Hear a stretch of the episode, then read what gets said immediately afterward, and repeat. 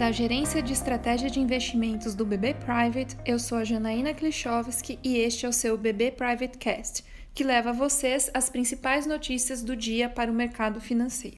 Segunda-feira, 9 de março de 2020. As bolsas asiáticas fecharam em forte queda e as europeias operam no mesmo sentido nesta manhã.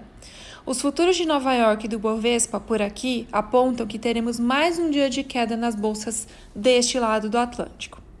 Os mercados começam a semana com uma onda de aversão a risco, reforçada por trocas de farpas entre Rússia e Arábia Saudita.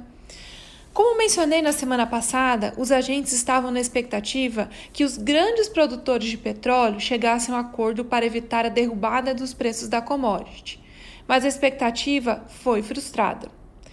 A proposta inicial era de um corte de produção, que não foi aceito pela Rússia, que está com as contas fortemente pressionadas e depende muito da receita da venda do petróleo. Entretanto, a Arábia Saudita não aceitou que apenas os russos mantivessem a sua produção. Assim, o país árabe surpreendeu o mundo ao anunciar a redução agressiva de preços e o aumento da produção. Neste sentido, os contratos do petróleo caíram fortemente ao longo do fim de semana e levaram junto as bolsas no mundo que vale aqui uma nota: não esqueceram coronavírus. A semana deverá ser de pronunciamentos dos principais bancos centrais no mundo para a redução da aversão ao risco. A grande expectativa para a reunião do Banco Central Europeu, que ocorrerá já na próxima quinta-feira.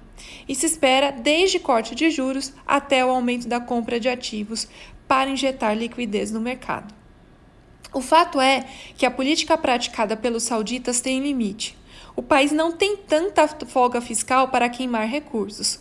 Portanto, cabe monitorar qual dos dois países cederá primeiro, a Rússia ou a Arábia Saudita.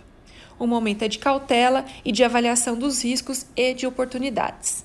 Espero que você tenha gostado. Este é o seu BB Private Cast. Até a próxima!